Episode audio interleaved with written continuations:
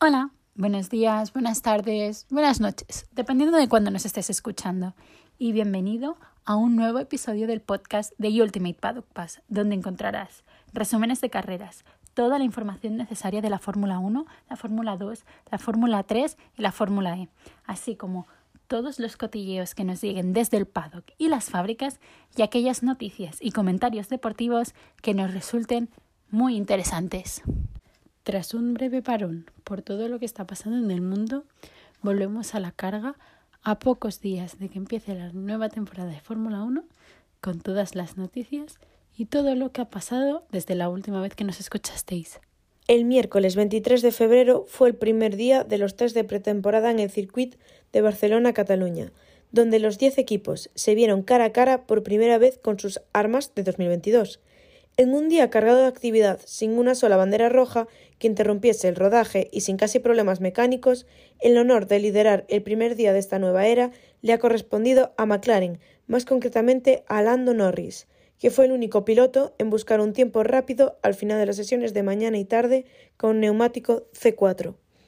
Tras ser el segundo más rápido en las horas matutinas, el británico fue el primero en adentrarse en los 1.19 a menos de una hora del final, y rebajó aún más el crono en los minutos finales, con un 1.19.568. Con ello se situó a algo más de un segundo de su mejor tiempo de 2021, pese a estar utilizando un neumático más blando que entonces. Su mejora fue la única capaz de batir el tiempo registrado en la mañana por Charles Leclerc, quien no estuvo presente por la tarde, al ser Ferrari uno de los seis equipos que efectuó un cambio de piloto. En su lugar, Carlos Sainz se quedó a tres décimas del monegasco, en tercera posición con un 1,20,416, habiendo completado menos vueltas que su compañero. El piloto madrileño dedicó buena parte de su presencia en pista a comprobar la velocidad del coche en tanda media larga. Incluso hizo amago de cazar a Max Verstappen durante unas cuantas vueltas. Su crono fue más que suficiente para eclipsar los tiempos de los Mercedes, Lewis Hamilton, que terminó justo detrás de su nuevo compañero, George Russell, en su regreso al cockpit, aunque el heptacampeón optó por levantar en algunas vueltas donde estaba marcando récords de sector. El mensaje de solidez junto a Ferrari ya lo habían enviado por la mañana. Bastante más atrás se situó Fernando Alonso, cuyo programa del día no, persiguió en absoluto obtener grandes cronos. mejoró siete décimas su registro en la mañana, lo justo para situar a Alpine en el top 10 pero el piloto español se dedicó a completar varias tandas largas con las tres gamas de neumáticos más duros, progresando desde el C1 hasta el C3, con el total de 146 vueltas en su haber, contando las 19 que el transponder le asignó er-, erróneamente con Ocon antes de retirárselas. Solo el campeón Max Verstappen completó una vuelta más que él, que él situó a Alpine como el tercer equipo con más vueltas del día tras Ferrari y Red Bull. El propio Verstappen tuvo también su, carga de trabajo más allá del kilometraje, ya que Red Bull probó soluciones diferentes para las refrigeraciones con la zona superior de sus radicales pontones. Entre otras áreas, casi todos los equipos superaron las 100, las vueltas y solo dos formas formaciones presentaron problemas serios. Alfa Romeo no encontró del todo la solución a los suyos y apenas duró pudo dar 32 vueltas con sus dos pilotos, pero la palma se la llevó As, que tuvo una fuga en la refrigeración por la mañana y daños en el fondo plano a la tarde. Mick Schumacher apenas salió a la pista hasta la media hora final de sesión y el equipo solo pudo completar 43 vueltas en total. Ferrari dominó la segunda jornada el de test en el circuito de Barcelona-Cataluña. Carlos Sainz, rodó sin problemas por la mañana para finalizar segundo y Charles Leclerc marcó el mejor tiempo al final del día. Esteban Ocon, por, su parte, volvió a mostrar la, fiabilidad de Alpine con un buen puñado de vueltas. La sesión matinal del segundo, del segundo día de test en el circuito de Barcelona-Cataluña la dominó Daniel Ricardo. El australiano obtuvo el tiempo de 1.20.355 al montar el neumático C3 a 10 minutos del, final y se quedó con la primera posición de Carlos Sainz, que hasta el momento había sido el más rápido. Eso sí, Carlos acumuló 71 vueltas a la mañana del, la mañana del 24 de febrero. Tiempo después, décimas de segundos más lentos respecto, respecto a los del día anterior. En tercera posición terminó Pierre Gasly, y si mencionábamos que Sainz había sido piloto con más kilometraje acumulado esta mañana, el, podía, el, podio del kilometraje lo completó Esteban Ocon y Mick Schumacher con 66 vueltas. También apareció la primera bandera roja de la pretemporada, protagonizada por Sergio Pérez. Su Red Bull se quedó parado antes de la chicane en la curva 13, con lo que se creyó en aquel momento que era un problema mecánico o un fallo de motor. Hasta el momento de la bandera roja, Sergio rodó en tiempos similares a los de Max el día anterior y pudo completar 38 vueltas, mucho menos en respecto a la maratón que se marcó su compañero el miércoles. Entre los pilotos con menos kilometraje completado por la mañana encontramos a Valtteri Bottas con 21 vueltas, a Sergio Pérez con 38 y a Lewis Hamilton con 40. Ya en la sesión de tarde hubo calma durante los primeros minutos. Fue 20 minutos después cuando la actividad empezó increciendo y los neumáticos C2 y C3 se presentaron como los protagonistas. George Russell apareció con el neumático C2 y cambió los cronos a 1.22 bajos, sin abrir el DRS. Mientras tanto, Esteban Ocon seguía con un programa de dar muchas vueltas y Charles Leclerc salía a la pista con el compuesto más duro. Cuando la sesión no estaba lejos de su ecuador, Nikita Mazepin provocó la segunda bandera roja de esta tanda de test al dejar su Haas VF22 parado por problemas en la bomba de gasolina en el segundo sector, tras un stint de nueve vueltas. La mejor noticia llegó para Alpine poco después de este suceso de la sesión, ya que Esteban Ocon fue el primer piloto capaz de superar las 100 vueltas del día. La otra cara de la moneda era para Red Bull, pues Sergio Pérez seguía sin poder rodar, hasta que finalmente, después del problema de la mañana, volvió a pista para la última hora y media aproximadamente. Aún faltaba la última hora de la jornada y al igual que el miércoles habían comenzado a aparecer los últimos push.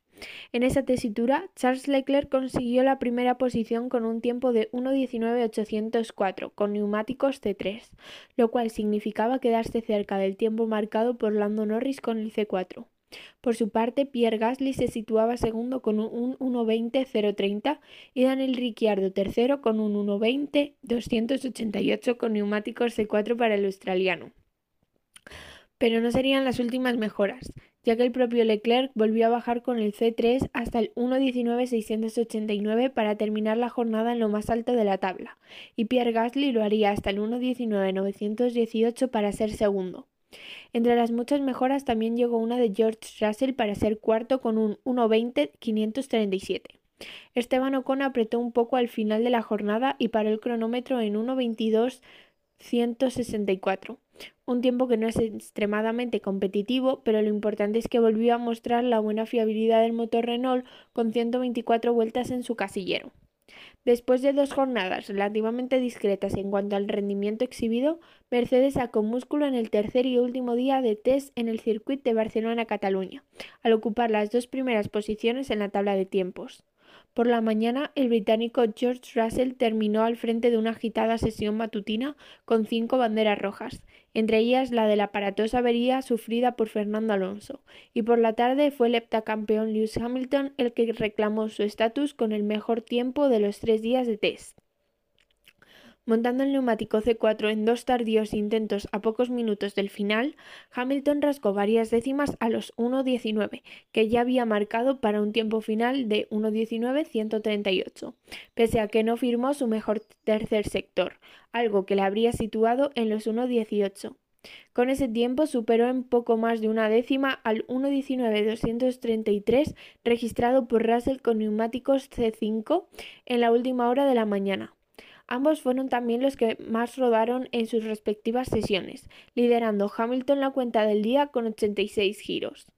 Los Red Bull terminaron a la vera de los Mercedes en ambas sesiones en distancias similares. Por la tarde, Sergio Pérez marcó un 1.19.556 con los neumáticos C4 y Max Verstappen por la mañana dejó como mejor tiempo un 1.19.756, bastante veloz pese a emplear neumáticos C3.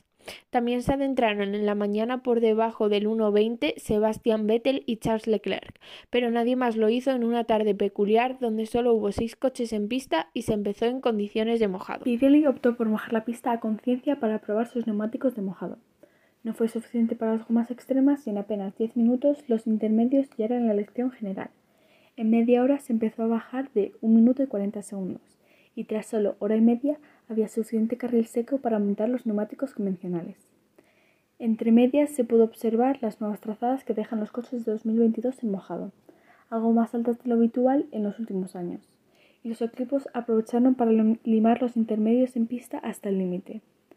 En este tramo el mejor tiempo había sido 1 minuto 30 segundos 952 milésimas de Carlos Sainz, pero el español no desplegó tanto rendimiento en condiciones de seco, terminando séptimo absoluto con 1 minuto 20 segundos y 0,72 milésimas, a dos décimas de Leclerc. El piloto de Ferrari, con casi 90 vueltas, se centró principalmente en hacer tandas largas con los neumáticos C2 y C3.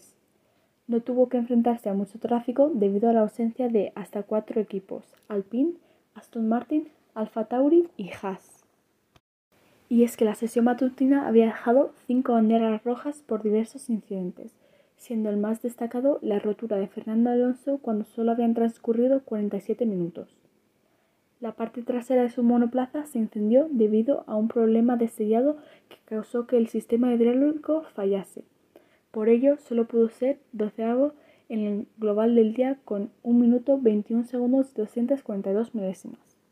Más tarde, Pierre Gasly sufrió un accidente Zhu causó dos banderas rojas con una salida de pista y una avería, y Sebastian Vettel remató la faena con otra rotura humeante. Durante los tests en el mundo sucedió algo muy desagradable y la Fórmula 1, como todo, se vio afectada por este acontecimiento. Ya sabemos, como ya sabemos, Rusia comenzó la invasión a Ucrania, lo que derivó a un conflicto con efectos sobre todos los sectores, incluido la Fórmula 1 con el boicot y bloqueo de los bancos y oligarcas rusos. La tarde y noche del jueves al viernes, 24 y 25 de febrero, Haas se deshizo de todos los logos que lo conectaban con Uralkali, la empresa patrocinadora del padre de Nikita Mazepin, fuertemente ligada a Vladimir Putin. Todos los logos desapareciendo de los hospitalities, de los coches y los uniformes y ropa de los miembros del equipo y el coche se quedó como un livery totalmente blanco. Además, tan solo una semana después ya se está prácticamente confirmado por Sky Sports Alemania que Mazepin y Uralkali van a salir de la Fórmula 1, siendo Pietro Fittipaldi, que ahora es piloto de reserva, y los patrocinadores brasileños los que se sumarán al equipo. Recordar que la falta de sponsors de Haas viene prácticamente de la mano de los escándalos en los que el piloto ruso se ha visto envuelto incluso antes de empezar la temporada pasada. Finalmente, el sábado 5 de marzo se confirmaron todos los rumores. Uralkali y Mazepin están fuera de la Fórmula 1, a espera de saber quién llevará el segundo Haas. Finalmente, el equipo americano dio la gran sorpresa cuando todos los fans del gran circuito pensaban que sería Pietro Fittipaldi quien ocuparía el asiento libre el martes 9 de marzo se anunció que no sería así, sino que un viejo conocido del deporte volvería al equipo de Gunther Steiner. Kevin Magnussen habría firmado un contrato multianual con Haas empezando en 2022. Y en relación con otros contratos, el jefe de Ferrari, Mattia Binotto, ya ha dejado caer una posible renovación de Carlos Sainz, y Red Bull y Verstappen alargarán su unión hasta 2028. Por otra parte, en la Fórmula 2, los dos últimos asientos de la categoría se han completado. Enzo Fittipaldi se queda en Charles Racing para su segunda temporada en la Fórmula 2 y finalmente es Richard Bershore quien ocupa el último asiento libre en Trident para esta temporada. Además, los Los test tres días en Bahrein han dado su resultado. Hemos podido ver tanto nuevos como viejos conocidos hacerse a los coches. Jehan Darubala, Liam Lawson y Felipe Drugovic fueron los más rápidos de las sesiones, aunque hubo muchos pilotos a pocas décimas y centésimas, lo que nos da una temporada increíblemente ajustada y llena de emoción. Cabe destacar que los tiempos del tercer día se corresponden tan solo a la jornada matutina, ya que una tormenta de arena azotó el circuito antes de que los entrenamientos de la tarde empezaran y hubo que cancelarlo. En la Fórmula 3 durante las últimas semanas hemos ido rellenando también los asientos. A falta de dos semanas para que empiece el circo, solo nos queda un asiento libre en Jensen, que podría estar ocupado por Patrick Pasma, pero ¿quién se ha apuntado al show desde el último episodio? Pues el indio Kush Maini se convierte en el último piloto confirmado para MP Motorsport. En Trulli, sí, sí, estáis oyendo bien, Trulli, el hijo del mítico Jarno Trulli, debute, debuta en la Fórmula 3 de la mano de Carlin y completa así el triplete del equipo. Y para acceder el triplete de Hitech Nazim Azman, según el equipo en su primera temporada de la categoría a la vez que la Fórmula 2, los más pequeños también han estado probando coches de tres días en Bahrein. Y aunque el primer día no lo todos, Zane Maloney fue el más rápido. En la segunda y tercera tanda de entrenamientos sí estuvieron ya los 30 y Víctor Martins fue el más rápido el segundo día y Roman Stanek en el tercero. En IndyCar también hemos vivido una emocionante primera carrera de IndyCar en San Petersburgo. Después de hacerse con su primera pole en categoría, Scott McLaughlin también se hizo con la victoria de la competición, pero por los peros, porque Alex Palou estaba muy cerca y si no hubiera sido por lo doblado, el español habría repetido la hazaña que consiguió el año pasado, ganar la primera carrera en el Mundial. En el podio los, los, acompañó Will Power y Romain Grosjean quedó quinto, por detrás de Colton Herta. Pato Ward fue duodécimo y Callum Elliott decimonoveno.